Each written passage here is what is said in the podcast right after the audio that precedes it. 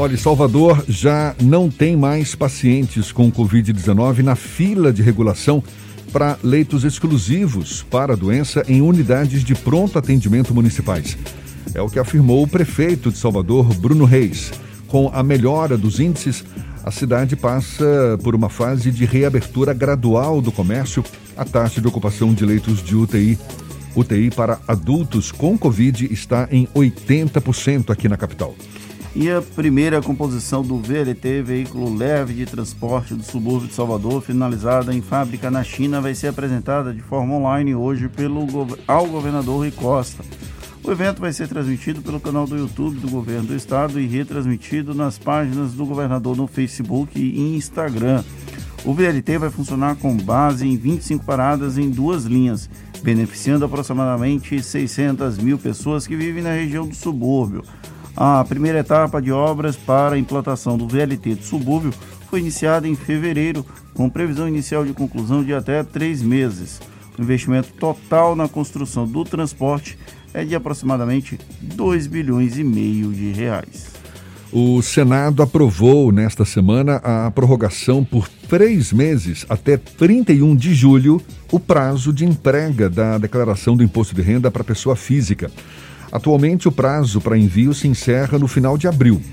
O cronograma para a restituição do imposto de renda fica mantido com o primeiro lote previsto para 31 de maio. Bom, como o texto passou por alterações no Senado, terá que retornar à Câmara dos Deputados. E quais são as mudanças para a declaração do imposto de renda deste ano? Quais erros mais comuns que podem ser evitados? É sobre o assunto que a gente conversa agora com o especialista em controladoria e finanças, também mestre em gestão da inovação e competitividade, professor Lúcio Flávio Bicalho. Conosco aqui no Issa Bahia. Seja bem-vindo. Bom dia, professor. Bom dia, é um prazer estar aqui com vocês. Prazer todo nosso, muito obrigado por aceitar o nosso convite. Todo ano a Receita Federal costuma anunciar mudanças na declaração do imposto de renda. Este ano ocorre isso também? Temos mudanças e quais seriam?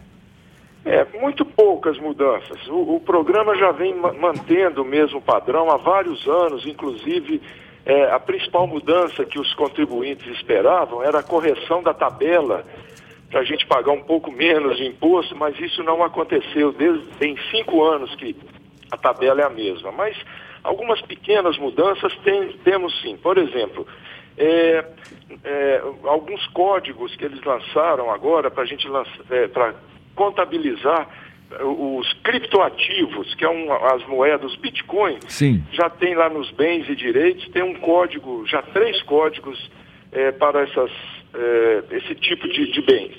Outra mudança é, é, criaram a restituição em contas, também nessa linha de modernidade, das contas de bancos mais modernos, esses bancos online, as chamadas fintechs porque é, até o ano passado não tinha, a gente não podia ter restituição nesse tipo de banco, essas fintechs, né, são chamadas. Sim. E a principal mudança é, também que é o, o a, a, tributação do auxílio emergencial, por certo. causa do, da, do, auxílio da pandemia, e esse auxílio que o governo federal concedeu aos brasileiros. Então tem algumas medidas é, de, especiais de tributação, né? ele é um auxílio tributável, é um, um, rendimento tributável, e em alguns casos pode ser até que o contribuinte tenha que devolver o auxílio recebido no ano de 2020. Em que casos, por exemplo? Olha, é, por exemplo, aqui nós vamos ver se o contribuinte, por exemplo, o contribuinte que tenha recebido outros rendimentos tributáveis em valor superior a 22.847, fora o auxílio, no ano de 2020, ele deve devolver os valores recebidos a, pelo auxílio e pelos seus dependentes também. Que fique claro, auxílio recebido no ano passado, esse que começou Isso. a ser pago agora, Exatamente. esse vai ficar para a declaração do ano, do ano que, vem. vem. A possibilidade de declarar é, bitcoins, essas moedas virtuais, isso está ocorrendo pela primeira vez, né? É. Até o ano passado a gente encaixava elas no, no grupo, no, no código 99, que era outros outros bens. Agora tem um específico para a moeda três virtual, né? códigos específicos, o 81, 82 e 83. São três códigos específicos para esse tipo de moeda virtual. Essa mudança no prazo para a entrega da declaração, ela vai ter algum tipo de influência no calendário de restituição ou isso não tem nenhum tipo de impacto? Não, não. O, o governo está tá dizendo que o, o, o, primeiro lote de restituição, que é 31 de maio, se mantém, está né? mantido. Então, aqueles primeiros, quem está entregando primeiro, provavelmente os idosos também, vai manter o calendário de restituição em 31 de maio. E, e... e essa prorrogação da, do prazo de entrega ainda está em tramitação lá no Congresso Nacional, tá. né? Porque o que é, continua é, valendo é o final de abril. Isso. Por enquanto, sim, mas já foi passado, agora me, me, me fugiu aqui, já foi aprovado, me parece que no Senado. E voltou e volta agora para a Câmara dos Deputados. Isso, falta comprovação agora, mas tudo indica que vai ser prorrogado. A cobrança do imposto de renda aqui no Brasil, ela passa por modificações pontuais ano a ano. O senhor acredita que existe uma possibilidade de no futuro próximo haver uma mudança mais incisiva na forma como essa cobrança é feita? Olha, tem duas, tem duas grandes mudanças que a gente é, já estão, já está ventilando, a gente já sabe que está na pauta lá, e não são mudanças boas para nós desculpa, contribuintes. É, a primeira delas é acabar com aquele é, desconto padrão que o governo é, tem uma liberalidade para quem, quem opta pela, pela, é, pela declaração é, simplificada, ele dá um desconto padrão de 20% sobre o, os rendimentos. Isso já está em estudo para deixar de existir esse desconto padrão, que na verdade é uma liberalidade, é para quem não tem, ele é indicado para quem não tem recibos médicos, né? Algum, não tem gastos médicos. A outra mudança, mais abrangente, é aumentar a alíquota do, máxima do imposto de renda para as pessoas físicas, que hoje a, a alíquota maior que tem é 27,5%. Mas já tem é, é estudos, projetos de lei, tá, por enquanto está engavetado, mas a tendência é qualquer hora a gente vê aí essa, os aumentos escalonados chegando até 40%. Mas felizmente ainda está engavetado. Vamos, vamos ver o que, que vai dar. Lúcio, e em relação aos erros mais comuns, a gente sabe que muita gente desatenta, acaba omitindo algumas informações. Quais são aquelas mais comuns, aquelas, eh, digamos, falhas que os contribuintes acabam cometendo na declaração do imposto de renda? É, são muitas falhas.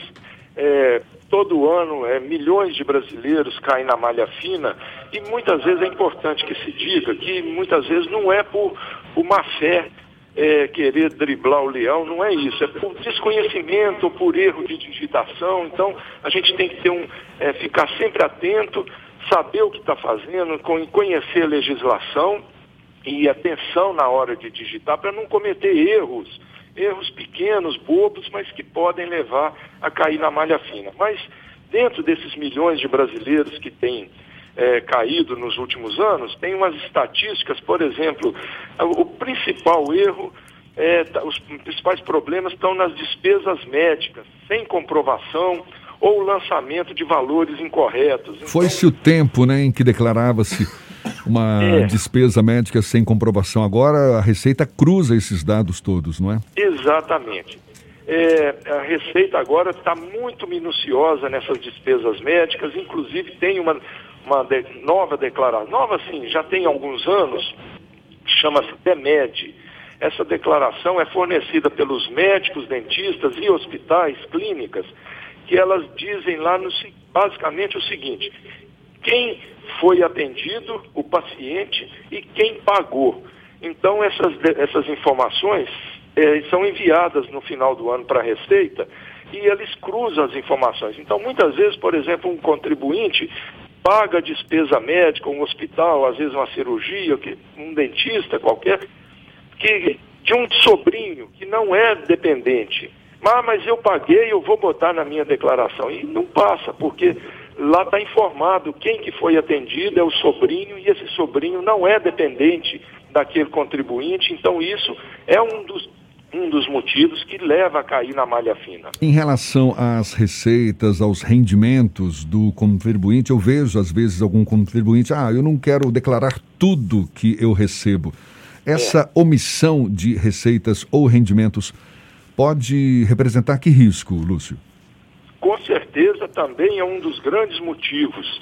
É, eu conheço, eu tenho amigos que mal informados, por exemplo, da, é, trabalham em dois ou três lugares é, e ele, para evitar o pagamento de, de, de, mais imposto, ele lançou só, só um ou duas fontes de renda. Isso, com certeza, vai levar a, ao cruzamento e não vai passar, vai cair na malha fina.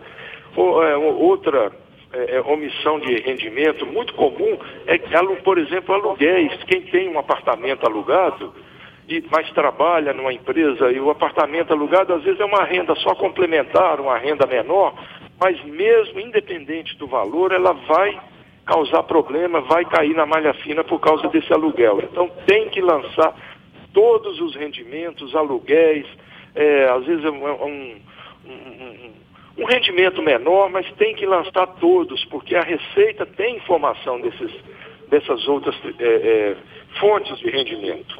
Lúcio, para quem atua como MEI, microempreendedor individual e tem essa atividade como sua fonte de renda, como é que ele faz a declaração? Olha, o MEI, ele é tanto pessoa física quanto pessoa jurídica. Então, a primeira coisa que ele tem que fazer é, é, é fazer a declaração do MEI como pessoa jurídica. Porque, por exemplo, uma, uma, um MEI que faturou no ano, por exemplo, 60 mil reais mas aqueles 60 mil não é tudo lucro, não é rendimento da pessoa física. Do meio ali, às vezes ele gastou, teve gastos com combustível, com energia elétrica, com diversos gastos, como se fosse uma empresa. Então tem que fazer a declaração para ver o que, que sobrou de lucro e esse lucro é que, é, é que vai ser o rendimento da pessoa física. E, e mais ainda, parte desse lucro ele é tributável e parte é isento. Então, a primeira coisa a fazer é a declaração do MEI pessoa jurídica, depois para ver o que, que vai é, tocar para vai ser o rendimento do lucro da pessoa física. E para a gente encerrar, Lúcio, acho que é uma dúvida que muita gente tem também, incluir um dependente em mais de uma declaração, isso não pode também. Não pode. Isso é um erro que está sendo bastante comum, porque hoje é muito comum os casais separarem, ter, ter um, um, segundo casamento e tal. Então, é, até recentemente, os filhos menores, às vezes 3, 4, 5 anos de idade, não tinha CPF. Então, o pai separado fazia declaração, lançava aquele dependente, a mãe lançava também o mesmo dependente, porque não tinha CPF. Isso agora já não pode mais. Para ser dependente tem que ter o CPF, até recém-nascido já tem CPF. Então, tem que optar. Ou lança como dependente de um ou de outros. Não dá para lançar nos dois. Se lançar, é um dos motivos de cair na malha fina. Professor, muito obrigado. Professor Flávio Bicalho, professor que nos do Centro Universitário Newton Paiva, dando essa contribuição para todos nós aqui. Muito obrigado pela sua disponibilidade. Tenha um bom dia e até uma próxima, então. Bom dia e até a próxima.